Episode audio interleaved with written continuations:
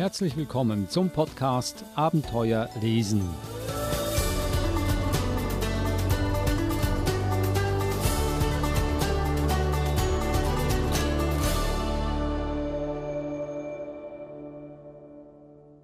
Podcast Abenteuer lesen. Ich bin Adrian Plitzko und mit dabei ist natürlich auch die Verhaltenstherapeutin Eva Mura. Hallo Eva. Hallo Adrian. Es ist wieder soweit, Halloween, Gespenster treiben sich wieder umher und wir hatten das letzte Mal ja schon klargestellt, dass es nicht eine durchaus amerikanische Tradition ist, die nach Europa und Australien übergeschwappt ist, Halloween feiern, sondern eigentlich eine europäische Tradition ist. Wir haben auch ein Buch vorgestellt letztes Jahr, das dieses Jahr wieder auf der Liste ist, wie du gleich sehen wirst.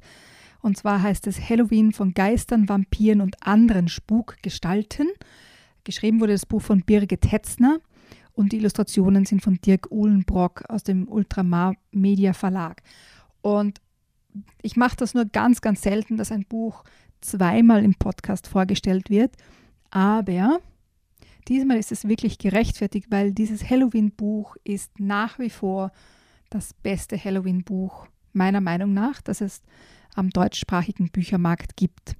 Äh, vor allem für Kinder so ab, ich würde sagen, so acht, neun, zehn Jahren, weil es doch längere Geschichten gibt in diesem Buch. Bevor wir weiter auf dieses Buch eingehen, möchte ich die anderen auch noch auflisten, die du mitgebracht hast. Das zweite Buch ist Nina und Jan feiern Halloween von Sam Taplin das dritte Buch Der Kater der Hexe und die Kochkatastrophe von Kirsty Watson und schließlich Wie man sich mit einem Gespenst anfreundet von Rebecca Green. Ein ganz, ganz wichtiges Buch.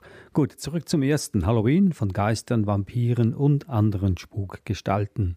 Also in diesem Buch gibt es ja nicht nur die, die Ursprünge von Halloween, also wo der Brauch überhaupt herkommt, sondern auch wie Halloween oder ähnliche Feste in verschiedenen Teilen der Erde äh, gefeiert werden, so zum Beispiel in Südamerika oder eben in Europa oder in den USA. Das Buch geht aber einen Schritt weiter. Es gibt auch zum Beispiel Halloween-Kochrezepte in diesem Buch oder Spukgeschichten, Vampirgeschichten, alles, was mit diesem Thema Geister, Vampire, Spuken, Halloween zu tun hat, findet man in diesem Buch. Also wirklich, wie gesagt, eines der besten Halloween-Bücher, die ich je gesehen habe sehr zu empfehlen und ja, mal schauen, ob es nächstes Jahr wieder auf der Liste der Halloween-Bücher landet. Aber im Moment, meiner Meinung nach, wie gesagt, eines der besten Halloween-Bücher, äh, die ich kenne. Sehr viele Informationen vorhanden, also in diesem Buch. Dann gehen wir zum geschichtlichen Teil über und gucken uns das Buch an. Nina und Jan feiern Halloween von Sam Taplin. Ja, im Gegensatz zum ersten Buch ist das wirklich ein Geschichtenbuch für die, für die kleineren. Also Nina und Jan ist so eine, eine Buchserie für kleinere Kinder, so ab drei circa oder vielleicht sogar schon ein bisschen früher. Und in, in diesem Buch geht es eben um Halloween. Ich lese etwas daraus vor, da sieht man gleich, dass auch von der Sprache her das eher für kleinere Kinder geeignet ist. Es ist Halloween und Nina und Jan verkleiden sich. Sie haben auch ein Kostüm für ihren Hund Wuff. Doch wo ist er nur? Ist das etwa sein Schwanz?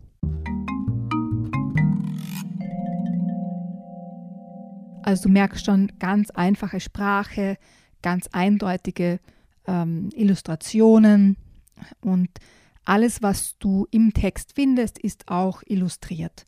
Also das ist einfach ein Zeichen für, für ein Buch, das eben für kleine Kinder, also der Verlag sagt 12 plus Monate, also ab ein Jahr geeignet ist, weil eben alles, was im Text beschrieben wird, alles, was man vorliest, ist auch als Illustration zu finden, wie zum Beispiel hier, das Mädchen schaut beim Fenster raus und sieht gerade nur noch den Schwanz vom Hund ähm, am Fenster vorbeiziehen. Also ein, ein lustiges Halloween-Buch, äh, wo es um das Verkleiden geht und um andere Halloween-Bräuche, das einfach für kleine Kinder auch geeignet ist. Also der gruselige Aspekt kommt hier nicht zum Vorschein. Also ich würde ja nicht äh, einem einjährigen Kind Angst einjagen wollen mit Gespenstern und Geistern. Bei diesem Buch geht es wirklich nur um den Spaß am Verkleiden und, und Trick and Trade. Und auch der Kürbis zum Beispiel ist nicht gruselig, sondern hat ein ganz ein lachendes Smiley-Gesicht. Also es ist äh, nichts zum Gruseln in diesem Buch, was auch ja, äh, verständlich ist, wenn man die Altersangaben ansieht.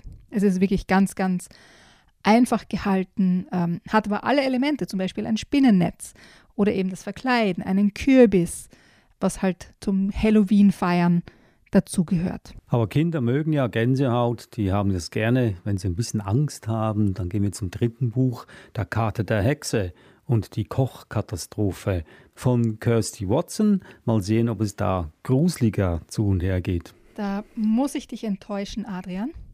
Auch dieses Buch ist nicht gruselig. Ich habe es ausgesucht, weil ich es ganz, ganz toll und lustig finde.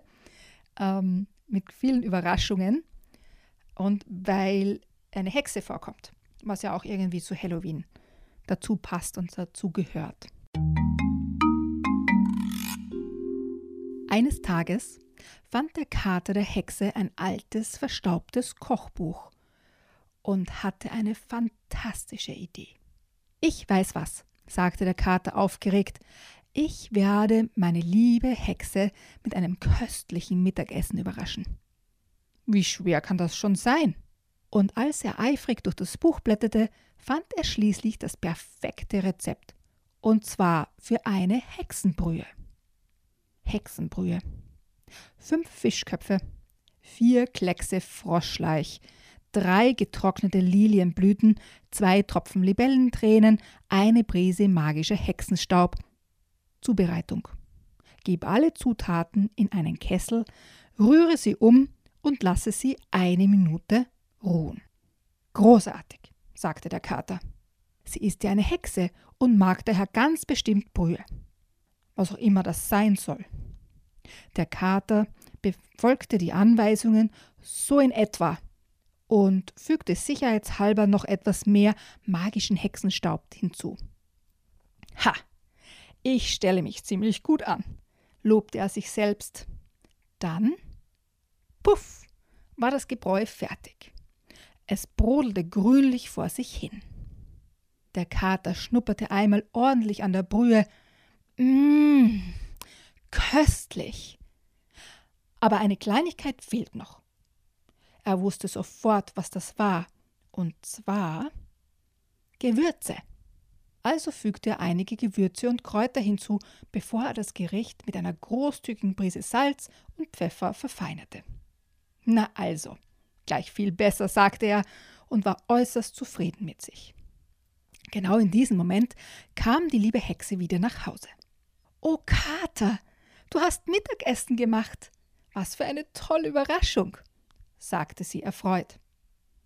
Das sieht ja interessant aus, sagte die Hexe, während sie sich das Gebräu, das nun begann ein seltsames Zischen von sich zu geben, genauer betrachtete. Was ist denn da drin? Nein, warte, verrate es mir nicht, lass es mich lieber probieren und erraten. Daraufhin nahm sie sich einen großen Löffel voll Gebräu. Sie behielt es kurz im Mund und schluckte es dann mit einem lauten Gluck hinunter. Plötzlich, Zap! leuchtete ein Lichtblitz auf und sie verwandelte sich in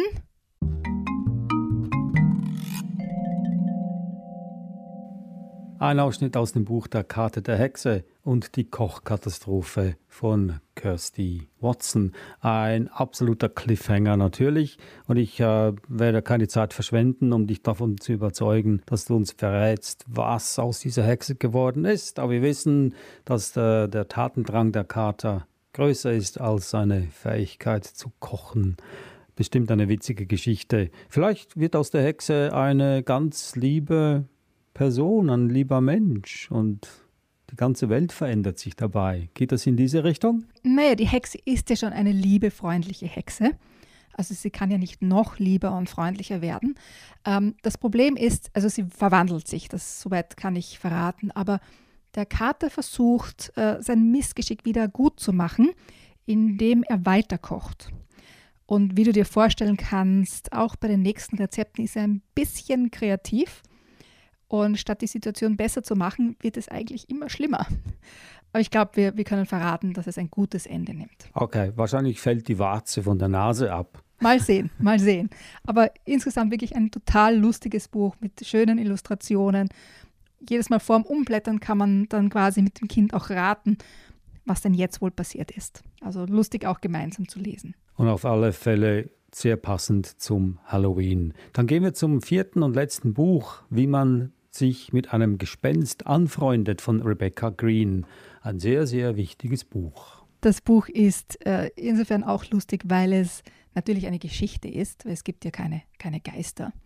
Aber es ist wie eine Anleitung. Ja, das sagst du. Das, sag, das sagst ja. du. Okay, Adrian, du hast gewonnen. Das sag nur ich.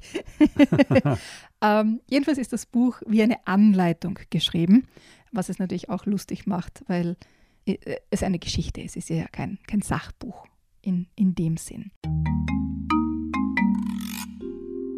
Gruselt dir auch vor Gespenstern?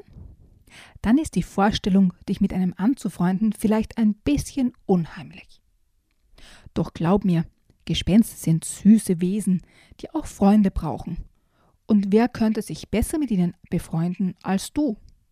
Dieses Buch soll dir den Weg weisen zu einer Freundschaft, die nie, aber auch wirklich nie zu Ende geht. Gespenster aufzustöbern ist ganz schön schwierig, also versuch's lieber gar nicht erst. Meist irren sich die Leute, wenn sie meinen, sie hätten ein Gespenst gesichtet.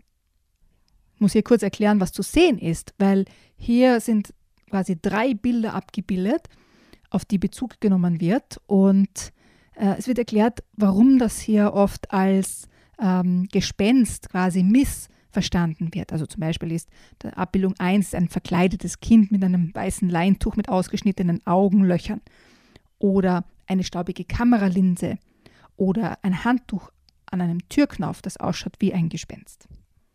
Der berühmte Dichter und Geisterexperte Dr. Phantomeus Spukhäusern meint dazu, einem Gespenst auf die Spur zu kommen, ist so gut wie unmöglich.